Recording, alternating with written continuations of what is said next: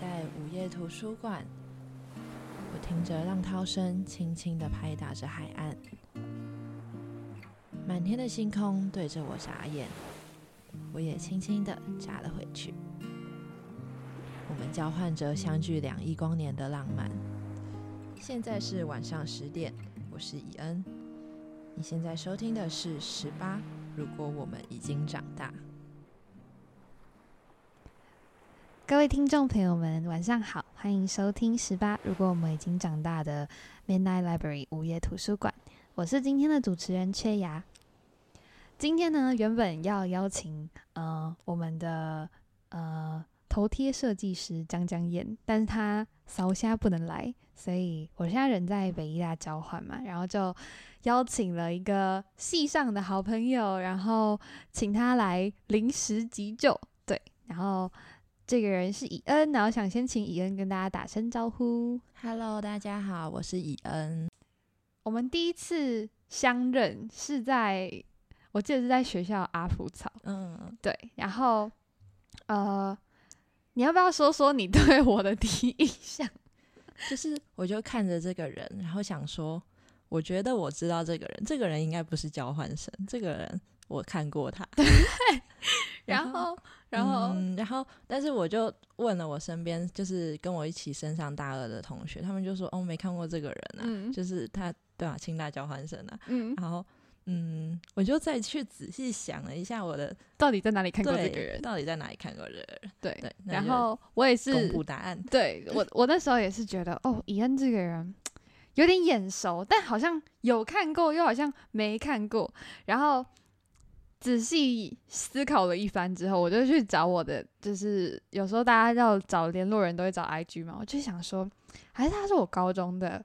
也许学学妹嘛？我这样，然后我就查了一下各个社团的账号，因为我就是找了一下各个大社团的账号，因为我以前是吉他社嘛，然后通常每个社团都有自己的粉丝专业，然后都会有什么干界，就会分享说这个人的干部是什么，所以我就去查了我们学校的呃各种社团的，然后就终于找到我，哇，我这个人真的是我学妹哎，肉搜达人，对，就是肉搜达人，然后就被我找到了，然后那时候我就跟怡恩说，哎，你是不是某某学校的学妹啊？然后说，哎。对，然后我就哇，原来是同高中，对我们是同一个高中的。然后后来就怡恩非常的照顾我，太客气了，没有意思，是是照顾的。对，所以只是现在在北医大过得还蛮开心的。好，然后嗯，今天伊恩要来分享的故事，这也是一个我觉得也是一个蛮有趣的故事，是因为我们那时候相认完之后，你才发现我在清大的好朋友是他曾经在绿岛遇到的。一位朋友，然后我们从那之后就开始知道说，诶，他曾经有去过绿岛，对，然后在那边生活一段时间，所以今天也想要透过这个晚上短短的几十分钟，然后跟大家就请伊恩跟大家分享一下他在绿岛的故事，对，然后想要问伊恩说，诶，你当初为什么会怎么会突然想要去绿岛这样？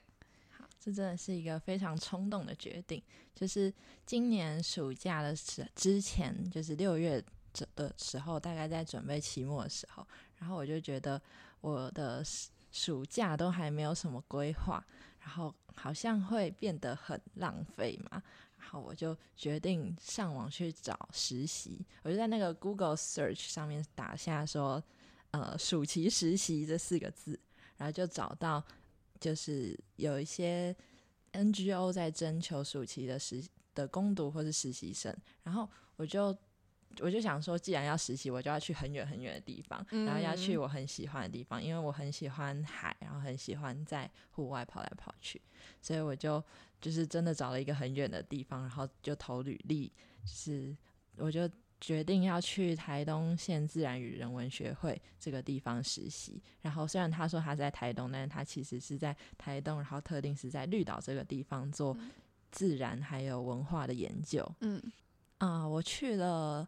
我去了一个半月，然后大概我算了是五十天，就是几乎整个暑假都泡在绿岛了，然后期间都没有回家，对，就是叛逆 少女。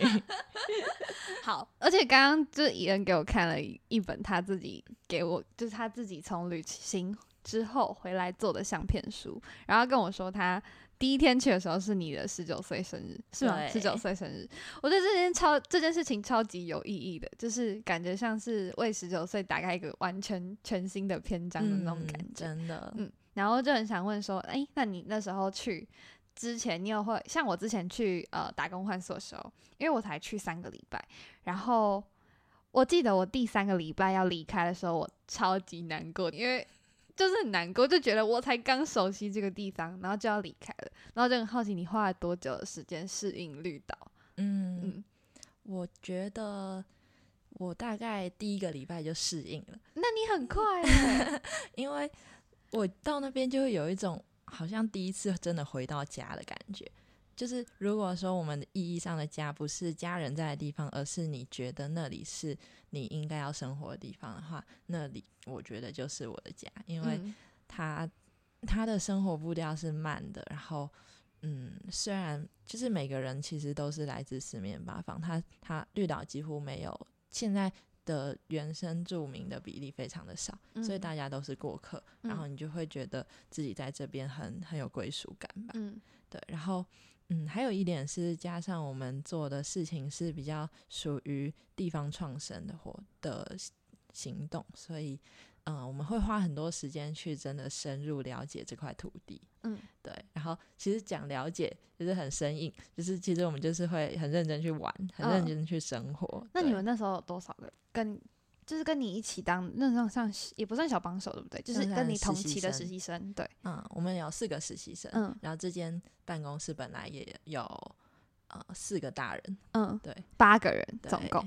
那你们就是平常都在干嘛？就是是平常晒太阳、游泳玩水，好好哦，哎、今天要不要下水？好啊，然后就下 水就。下了。对，然后然后因为同事很多生态专业的人，所以嗯我们去游泳的时候，他就会直说：“哎、你看下面那个大贝壳，那叫砗磲贝，是宝玉类的哦。”哇，我根本认不出来下面哪块 石头是砗磲 贝。这都觉得长差不多，这样花纹有点不一样而对，还有什么鱼是雀鲷啊什么？嗯嗯对，然后嗯，还有做什么呢？还有我们其实工时有点长，因为我们花很多时间在，就是因为其实要在一个一个半月里面，先要认识这块土地，然后再去想怎么样做地方创生，怎么样做的事情才是真的可以对这个就是可以推广。比方说，我负责是渔业文化，怎么样做才能真的可以推广，并且永续的做下去，然后就要很快的去认识。这个东西，然后也要花很多时间读书。对我真的嗯，没有想到我会去绿岛读书，我们还去图书馆工作。真假日等下绿岛图书馆，有绿岛有图书馆，在好乡公所楼上，那里面都是家长托育小孩的地地方，方，对这很多小朋友在那边跑来跑去。对，爬来爬去，跑来跑去，嗯对。然后，嗯啊、我们还有看星星。对，其实我们有一个很重要的工作项目是要，嗯、在晚上要，当我们把灯全部关掉，当我们安静下来的时候，我们可以做些什么事情？嗯，所以，也许待会可以分享这个部分，因为我觉得这蛮符合今天的主题。好对，那我们等一下就来跟大家分享关于今天的星空小故事。晚上的小故事。好，晚上的小故事。所以嗯你们晚上的时候，就是你们通常都是带一整个队吗？就是你们实习生在做导览的时候，你们带的哦我们实习生其实就是我们主要是在做幕后，就是我们不会去做，比较不会去做到接。触到民众？对对对，也因为我们团队真的超小的，就是嗯我们一整个夏天其实也才接了大概四团的。就是游算是游客或是学生这样子，对嗯，因为我们想要很想要把就是旅游深度化，所以其实这客群超小的，对，到底哪些人会千里迢迢跑来绿岛来学怎么钓鱼？没有，没有，大家都去玩水。对啊，对大家都去潜水了，都嗯去浮潜，对啊，所以嗯，所以就是也因为客群小，所以就想要做的更精致。嗯对，所以其实实习生做的就是在开发课程，然后嗯试着让就是找出哪些事情是嗯，也许游客会有兴趣，就是第一个要我有兴趣，然后第二才是他们也会有兴趣。哦对，那你有嗯自己开发了哪一些类型的课程吗？就是我最主要开发的就是做，就是有一个课程叫做，它的名字好长哦，《大海的期待》，从大海到餐桌。嗯对，就是我们要怎么样，就是它是一个食鱼教育，不知道嗯大家有没有听过？就是一条鱼，你要怎么先去把它吊起来，然后杀了杀了它之后，再把它放到餐桌。嗯对那其实它在从从海到餐桌这一块是已经开发蛮完整的，怎么怎么煎鱼这边，但是在前期就是钓鱼的部对怎么，钓鱼，没有人知道，所以我们就花了很多时间去访问隔壁的那个渔民渔，民，对，哇，那位渔民他很帅，然后他是开 杂货店，就是白晚上开杂货店跟兼做家哎、饵，好帅哦，然后白天就去钓鱼了。他就会开着自己的海鹰号去钓鱼，嗯，海鹰号是船，对，他是一艘船，哇哦，他他开他们家有三兄弟，每嗯个人都开一台海鹰号，哇，那真的是蛮 蛮好野的。没错，所以你开发了关于假耳的课程，嗯，它是一个手作嗯 DIY 课，到时候可以给可以拍个照，然后给听众看，就是伊恩做的假耳长什么样子，因为我觉得嗯蛮可爱的。嗯，对它，你可以说一下假耳的那个用途是什么？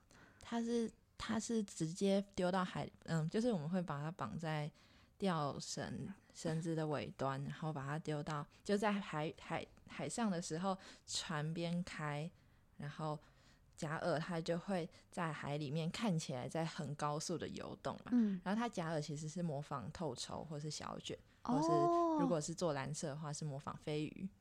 哇，所以颜色不同，颜色也会有不同的鱼类代表。对，然后会依四季，就是比方说夏天就是透抽比较多，那我们就会模仿透抽，因为鱼也知道说夏天它该吃的东西是透透抽，对。哦冬天是飞鱼其实也蛮聪明的哎、。冬天是飞鱼跟另外一种鱼叫北骨脑啊，嗯它嗯是一种那个小小白鱼，嗯然后对它对对那个呃，我们主要要钓的鱼是尾鱼跟嗯，这叫什么啊？煎鱼，嗯嗯，还有鬼头刀。煎鱼是那种酱油的那个煎鱼吗？啊，对对对，还有做柴鱼，哦，主要煎鱼现在是拿来做柴鱼，嗯，对，然后在绿岛也会切生鱼片来吃啊。好吃。然后我们对于这这几种鱼来说，他们他们就是会，因为他们其实视力不太好，想象他们就嗯是闪光加弱视，嗯，他们就看到海中有一个看起来很像小卷的东西在游，那就会去它就会冲上来追，而且那个那个饵如果不动的话，它还不会吃，嗯，因为它喜欢追鱼。哎、所以就是这个饵下面这个须须，就是让它有办法在光线下面高速飘动的东西。这个它是就是让它在飘动的时候，它会看起来像是呃，就是在游泳闪闪发光，然后同时又哦在游泳。对，然后嗯，所以视还有这个力不好的鱼就会看到。对光，就是光线有光点，对嗯他们来说就像是有有吃的，有食物可以吃。哦，了解。嗯，然后那船长一直跟我说，你只要有加须须，基本上都会吃。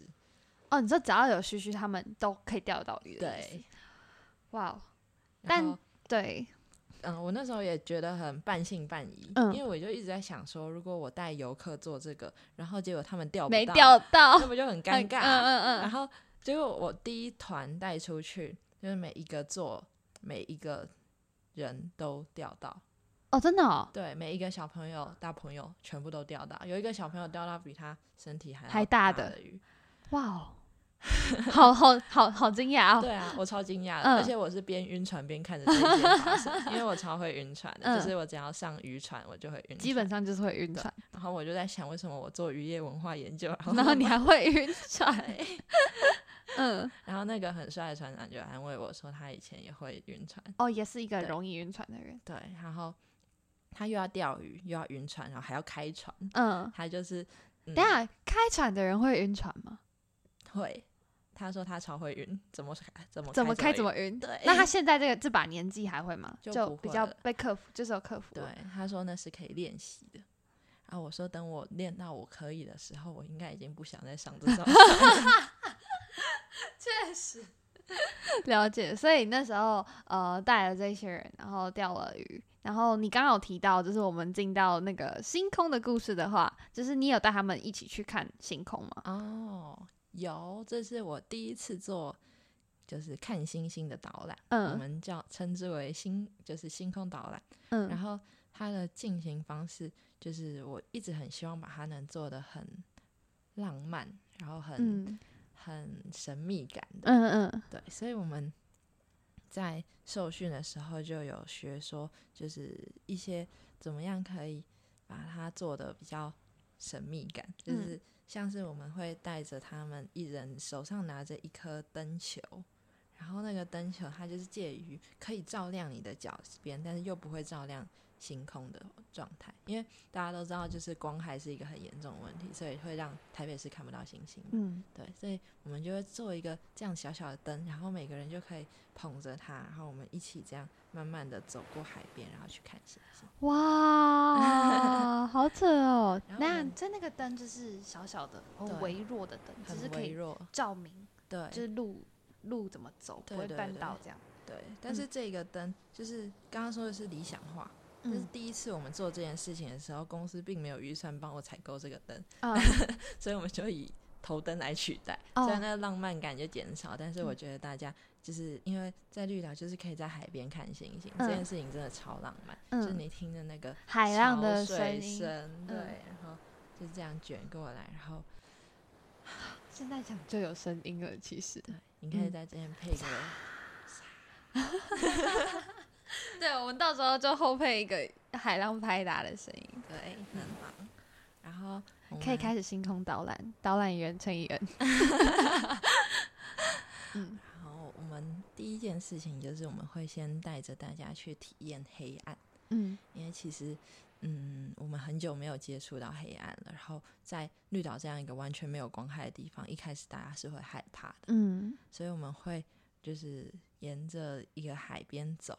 然后沿路呢，就把大家抛下，什么意思？就是说，就是我们会，嗯，你在完全黑暗中走路，然后我们我们做法是一个人搭着，每个人都搭着前面人的肩膀，然后一个带领员在前面，然后另外一个在人在后面，然后走到一个距离的时候，一第二个带领员就会把一个人。就是牵出来那条队伍，就是我最队伍最尾巴那个人牵出来，然后说：“好，你就坐在这边。”然后沿着海岸岸这样子慢慢的一个一个放人，然后最后每个人都会有一个独处的空间。哦，对。然后我们当然会先把会害怕的人就是先放好，就是让他不要离大家太远那样子。但是我真的觉得那个经验很特别。然后，嗯，我自己就是我们最后自己也坐下来，也找个地方坐下来。嗯，然后。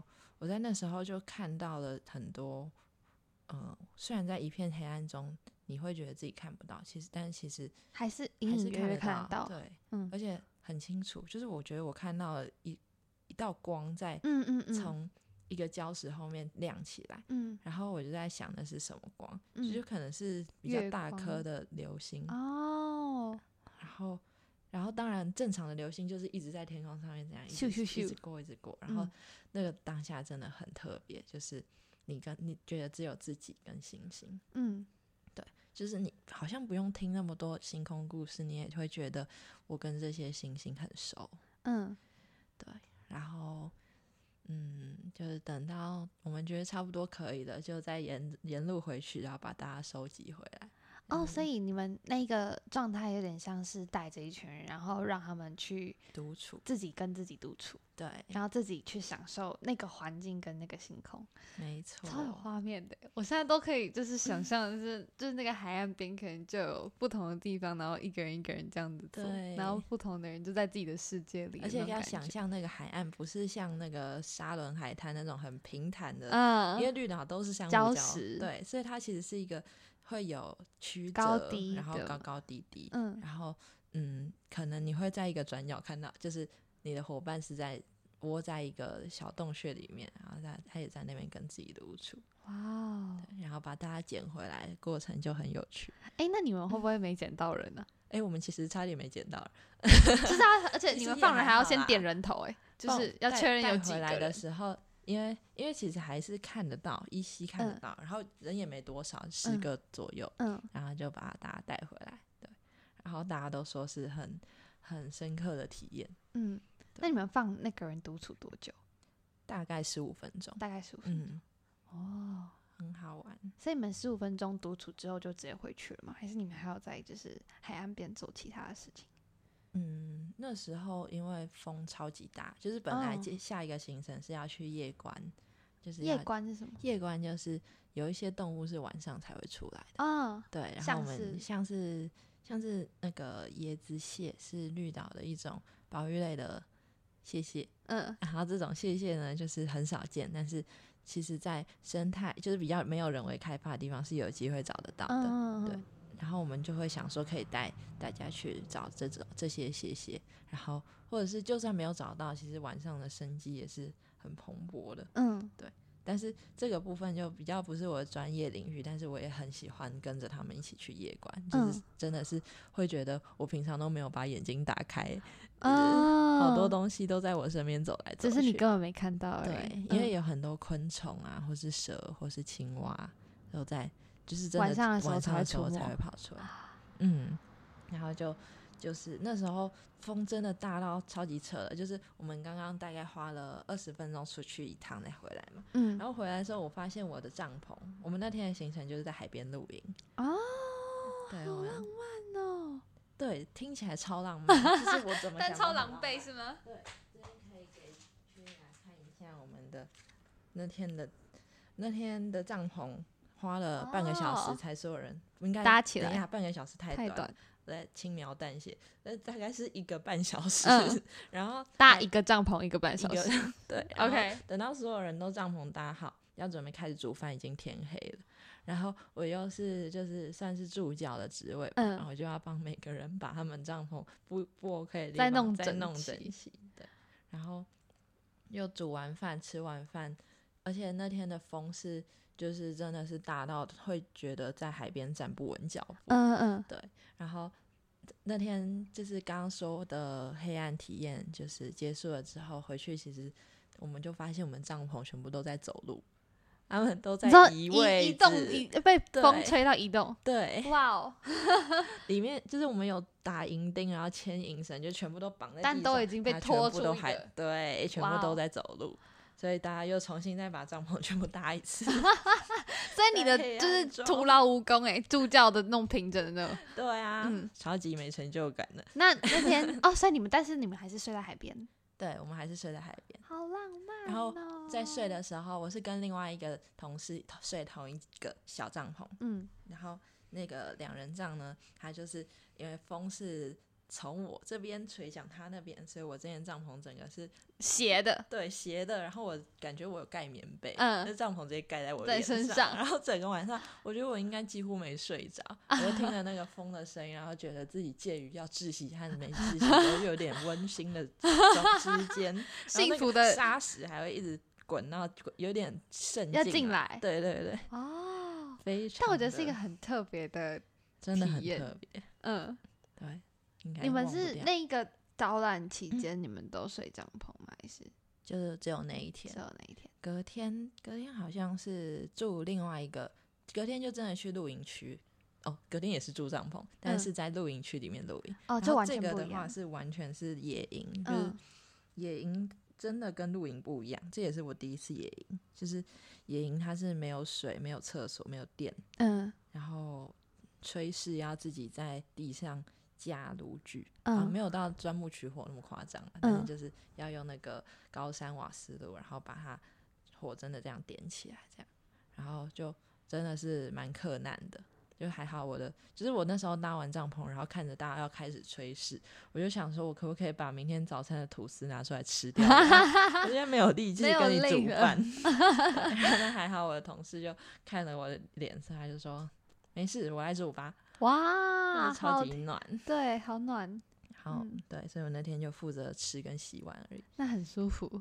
那一天服就是休息日，没有啊，我觉得 没有很舒服那个风就一直吹，还是很累。还是很累。然嗯后，但是真的很特别。嗯然后，嗯，差不多。其实看那天晚上没有真的看到星星，嗯，就是如果要说看星星的话，我们可以再讲另外一天晚上，还是这样会太长。不会啊，好，但是我想讲，就是那天几乎没有睡觉的一个晚上之后，早上醒来大概七点吧，六嗯点、六点的时候醒来，然后我是被亮醒的，嗯，被太阳光亮醒，被太阳光亮醒，好幸，福哦。而且是被日出啊的，还没有日出的那个辉光这样哦。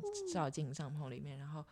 OK，我其实应该不是被亮醒，我是本来就没有睡着，嗯嗯。但是反正我就觉得诶有意识亮到已亮的，经亮亮，然后我就把我的帐篷拉链拉开来，然后就看到就是太阳的光芒从地平线这样往上射出，哦，真的很哎、震撼照片？没有放照片，就很震撼。太阳还没有出来哦，是那个光束这样出来，嗯。然后我就爬出去，然后拿起我的单眼开始狂拍，然后也看到很多就是学员也爬出帐篷，然后嗯开始。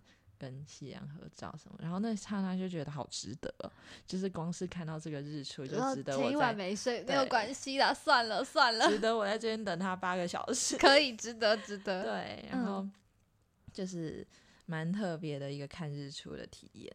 然后那天我的手机掉到海掉到水坑里面，是完全死机。死机，嗯然后我在，但重点是在他死机之前，我又发了一个线动，IG 上面拍了我的帐篷看起来要连根拔起掉到太平洋里面的照片，然后我就打 caption 是，嗯。海景第一排豪宅，明天如果失联的话，去太平洋找我。然后我就失联了，真失联，真的掉进太平洋里。没 错，因为我的手机掉进太平洋里了。对，然后然后隔天真的是到就是再隔一天，我再真的再重新连上，但是哦没有人任何人关心我是不是掉到太知平洋，大家真的很相信我的求生能力。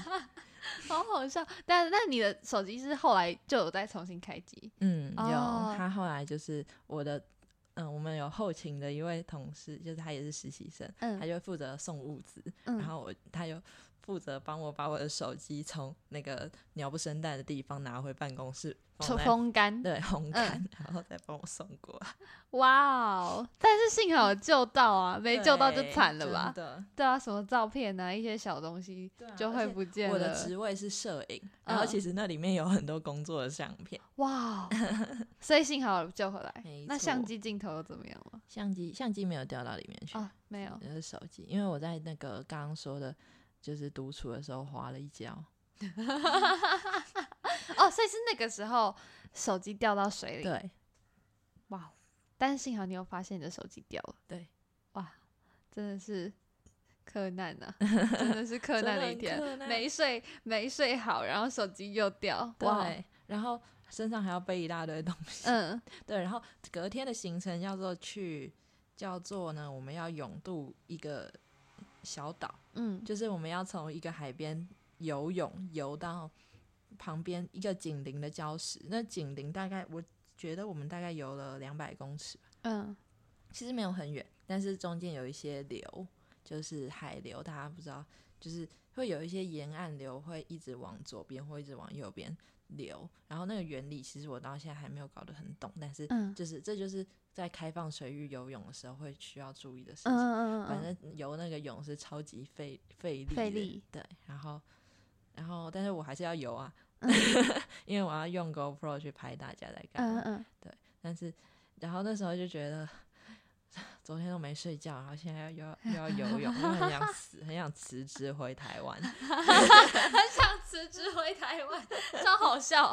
嗯然后对，但是看到就是最后都还是被海疗愈。嗯，这样讲好像很很像魔法，但是每次就是泡到水里面，就是开始游泳的时候，就会觉得，嗯，回归感。就是那个充电金顶嗯电池装回 去，嗯然后对啊，其实也蛮想讲在海里面游泳故事。大家哎、就是我们在海里面游泳是介于浮潜和真的海泳之间，这差在哪里啊？就是浮潜会带浮具，你会穿救哦生衣嘛，嗯然后可能用那个面镜呼吸管。嗯对，但是我们我们因为它有一个法规是说只有浮潜教练可以带这个，但是我们都不是浮潜教练。然后，但是这不是为了规避这个法规，而是说我们想要想要用更更自然的方式来亲近。所以其实我们就是会背一个小小的浮标，然后在身体旁边，但是你基本上是靠自己的力量去游，对。然后你这样子你就不会，嗯，因为人本身是会飘起来的，对对。所以在游泳的时候，就是游到中间，你要花一点力气去抵制那个浮力。对对对对对，所以反而有时候会穿救生衣，反而更不好游。嗯嗯而是你，因为人本身有会游得起来，然后浮浮得起来，然后你也是会游泳的话，嗯就是你其实是可以一直前进的。嗯，对，所以它有它是回归到最原始的状态，然后真的是就是到了绿岛，然后每天都在亲近海，才第一次认识到这件事情。嗯，我们是可以在水里面很自在的。如果你够认识它，哎，我们出生的时候就在羊水里面活动，就是跟水接触。对对，只是后来忘记。对，后来忘记了。对啊，有种找回原本的那种感觉。对，哇，害我也想要去去游泳游泳了。好久没有游泳哦。学校有游泳池啊，就在女宿旁边。但我的游泳衣还没有带来，我这这个礼拜。我我不得不说，我来这里之后好像都没有在运动，因为我也没有运动课这种东西。因为你修体育课还要再花钱，对我还要再花钱。改天再跟大家分享交换的故事，好像都没分享过，很值得分享。对对，那你要再分享你们看星星的故事吗？哦，好啊。嗯，然后真的开始看星星是第二次，嗯，就是第二次带这样子的活动的时候，然后那一次主要的客群是小朋友，嗯。然后，嗯，我们在这之前有些受训，就是比较类似是，嗯，怎么样可以带大家，像刚刚说的，就是呃，既神秘又浪漫，但是又要有趣的看心情。嗯，对。然后，这我第一次做这件事情，然后就蛮紧张的，所以我就写了一个漏漏等的星空导览讲稿，里面就是写一些故事，什么希腊神话或是台湾原住民神话。嗯，对。然后，嗯，有。我们就带着我们的小朋友跟大朋友们一起从一起来到绿岛一个比较南边的沙滩，叫做大白沙。嗯，它其实是绿岛唯一一个呃很大面积的沙滩，因为绿岛刚刚有说都是沿岸，嗯，对，所以那边很适合做躺下来看星星这样一个活动。然后我就带着他们到那边去，然后就大家。在地铺上面，像野餐垫的东西上面躺下来之后，然后就开始讲故事。那我记得我讲了一个跟天蝎座有关的故事，嗯，因为天蝎座是夏基本上是夏季星空最明显的一个大星座，它真的很大，就是你如果你夏天往南方的天空看的话，它就是直接卡在整天空正整只吗？对。然后大部分人讲天蝎座，应该都会讲那个希腊神话里面的蝎子，嗯，对。但是其实，在在多数就是在台湾，然后或是纽西兰或是澳洲，都是把它当成一个鱼钩。鱼钩，对，你说就是鱼钓鱼的那个钩子，钩子，对，因为天蝎天蝎座就是一个一个，如果用用。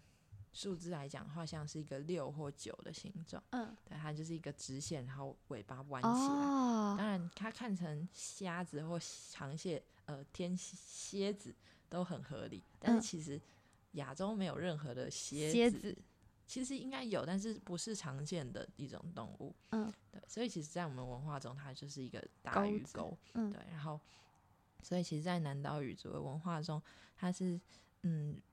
嗯，那我就直接讲纽西兰的这个神话，就是他们就说，嗯，那个那个钩子啊，它就是，呃，以前最一开始的时候，有一个人用一个钩鱼钩，然后他钓到了一个很大只的鱼，啊，这只鱼被他一直拖一直拖，就是他拖起来的时候，才发现那真的超大的，但是他就必须还是要把它整个勾起来，所以他就把它整个甩到。甩起来之后，那个其中一部分就变成纽西兰的南岛，一部分变成纽西兰的北岛。啊，然后它甩起来那时候的反作用力太大，所以它的鱼钩就飞到天空上面去，变成那个鱼但这是纽西兰的神话对，但是其实南整个南岛宇宙都有类类似这样子的传说。哦，对，然后如果有看过《海洋奇缘》，你有看过《海洋奇缘》吗？没有，好，没关系，《海洋奇缘》里面就是那个女主角莫阿娜，她嗯就是会，她在她想要一路往南航行的时候，她嗯就会拿出他的手，然后去比对天上一个长得就是天蝎座的星座。当然，嗯里面没有任何明说那是天蝎座，嗯因为在他们文化中那是钩子。嗯，他，就这样去比它，然后说就是那边就是南边。哦，所以其实天蝎座是可以来辨别方位的。对对对，哎，我不知道我今天有没有讲错一些理理学上的事情，如果有的话怎么办？那就算啦。那就算了。对啊，嗯我们没有，我们我们这个不是资讯正确的频道，我没有追求知识正确，听众自己要就是要有批判思考的能力。媒体视读。对，我们要有媒体视读能力。然后我听刚刚全部都讲错，天蝎座其实在北方的。所以你们哦，所以你们这些神话是你在图书馆念到的，还是就是有呃部落应该不是部落道明跟你说，还是你们在学会那些嗯、呃政治跟你们说的？哦，刚刚那个神话就是就是我受训的时候，就是另外一位星空导览员跟我说的。嗯对，他的职业就是有，其中有职业就叫做星空导览员，所以他会去搜集浪漫哦就像你刚刚说，他会去找部落祈老啊，或者是去啊各国去收集嗯这样子的故事。然后他之前就在纽西兰做星空导览，哦，所以难怪他知道一些新纽西兰的星空故事。因为现在星空故事的主流就是希腊神话，嗯但是其实对我们来说呢，会蛮远的。因为我们比较近，就是原住民。对我们如果一直在讲，就是讲那个也很好，但是如果能有一些更贴近我们自己生活的对，还有嗯像是中国的，中国也有自己每一颗星星都有自己的名字。啊嗯嗯嗯哎，好像有一个可以小小讲一下，其实不知道大家有没有听过一句俗语，叫做“人生不相见，动如不知道什么哦，生与伤”。对，动嗯如生与伤。嗯生跟伤心，身心身心跟伤伤心它就是两颗星星。嗯然后它就是在，呃，那我们可以先讲身心，还是先讲伤心呢？我好伤心，那我们讲伤心吧。好，超烂。超烂。就是伤这颗心呢，它是红色的，然嗯后它其实就是我们刚刚认识的天蝎座的心脏。哦，这颗星星呢，它是它其实就是天蝎座的主星，然后它在商朝的时候，大家就觉得哇，这颗星又红又亮，我们就把它拿来供奉吧。嗯所以那时候就设了一个很酷的官职，就叫做好像就叫做就是专门拿来观测伤心的官职。我觉得这是一个爽缺，官职是什么？就是说，嗯、就是、哦职职位。对职位、嗯政府官员这哦样，子。官职。嗯，对对对，然后他就他就要负责观测伤心，因为他们觉得伤心他的那个就是他他有的明暗变化，或哦，者是寿命将近他其实就是他他代表就是整个商朝的那个走国事会怎么走这样子。哦，对他们用那颗就那一颗星星来讲他们整个国事，嗯嗯，当然还会观测其他星星，对，但嗯那颗对他们来说就是很重要的一颗星星。那身心呢？身星它是猎户座的一颗星星，嗯然后也许大家有时候会看到猎户座的腰带，它是现在这个季节，就是嗯十一月、十二月，嗯，冬季星空里面，猎户座就是一个最明显的星座，三颗排在一起，对，嗯很容易辨认，它就嗯是猎户座的星空的星星。所以身星在冬天出现，嗯，伤星它在夏天出现，嗯它们是在天空中对对，暗的，对所以有看到一个就不会看到另外一个。对。哇，然后同时在西方文化中，它也是猎户猎人在追着那一个蝎蝎子，对他们也是会一辈子都不嗯相见。哇，所以东西文化其实也可以透过星空来看。对，哇，其实我们在同一个同一个时代，但是完全不一样的空间里，好像想出就是它，而且重点是一个有一个逻辑在，，对好奇妙哦。对呀、嗯，哇哦，让我想到，我记得，嗯，我去年的时候有也是在池上，我打工换宿的时候录了一个我在呃部落带小朋友的故事，然后我印象非常深刻，我去年哎去年二月的时候吧，然后我们去服务部落的小孩子，然后我第一次进到山里面，就跟你刚好相反，我是到一个山里，但你是嗯。在海边，然后我是在山上看星星，然后也是整片，然后那是我人生第一次看到北斗七星完完整整的，然后我没有想到北斗七星的那个小子这么大一个，嗯，它其实很超级大，就是我以为就只是像猎户座那样，就三颗小小的排在一起，然后你知道一个眼睛瞄过去你就看到三颗，可北斗七星是真的那种，就是大概大概占了大概三分之一个天空这么大那种大小，我就想对要转头，然后我想说。哇，这个星星真的好大哦！然后我就觉得哇，就是如果是在我我我刚刚就在想象，如果是在绿岛的话，是重点是绿绿岛比较平嘛，所以它应该嗯就是整片的。然后很开阔。对啊，对我，就觉得哇哦，好想要去绿岛，我没有去过绿岛。快点来。对，所以听众朋友，你们在寒假的时候可以为自己安排一趟去绿岛的小旅行。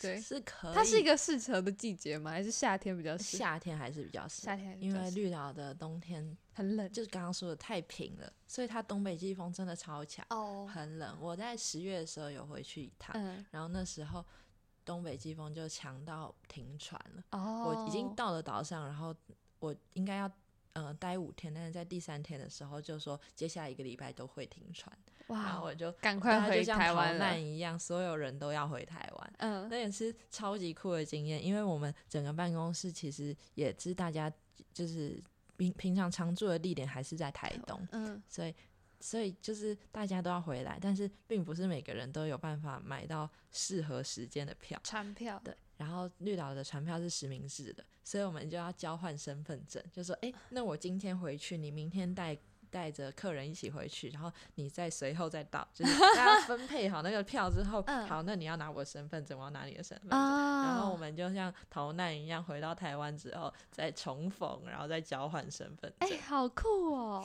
对，很酷。嗯然后还很怕遇见不到，因为我是要回台北，嗯嗯，然后很怕见不到，还不到身份证，但后来都都成功顺利，都成功。对，了解。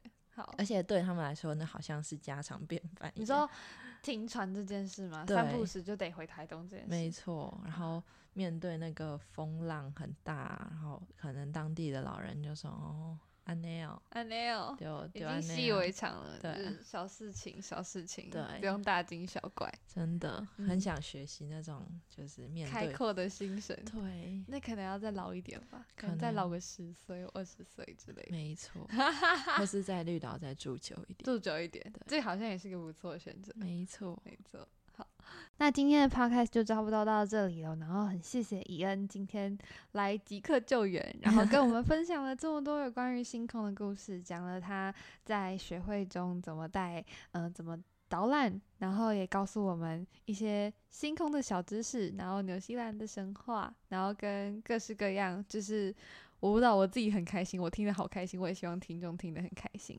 然后希望这个晚上大家都可以带着这些浪漫惊险的故事 入睡。嗯，然后谢谢伊恩今天到我们的 podcast，那我们一起跟大家说晚安吧，晚晚安，拜拜。拜拜。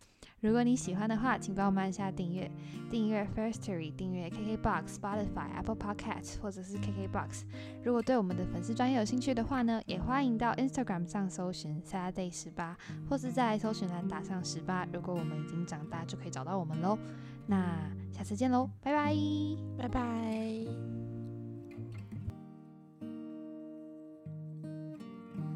漫游在一片无垠树海中，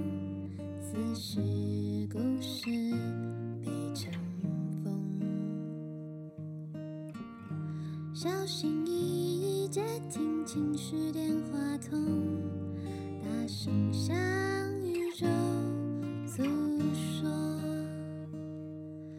Midnight。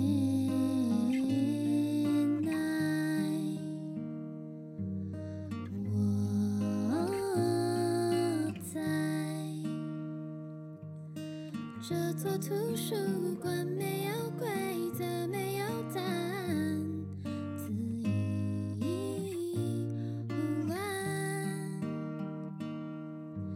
挣扎世界混沌之中，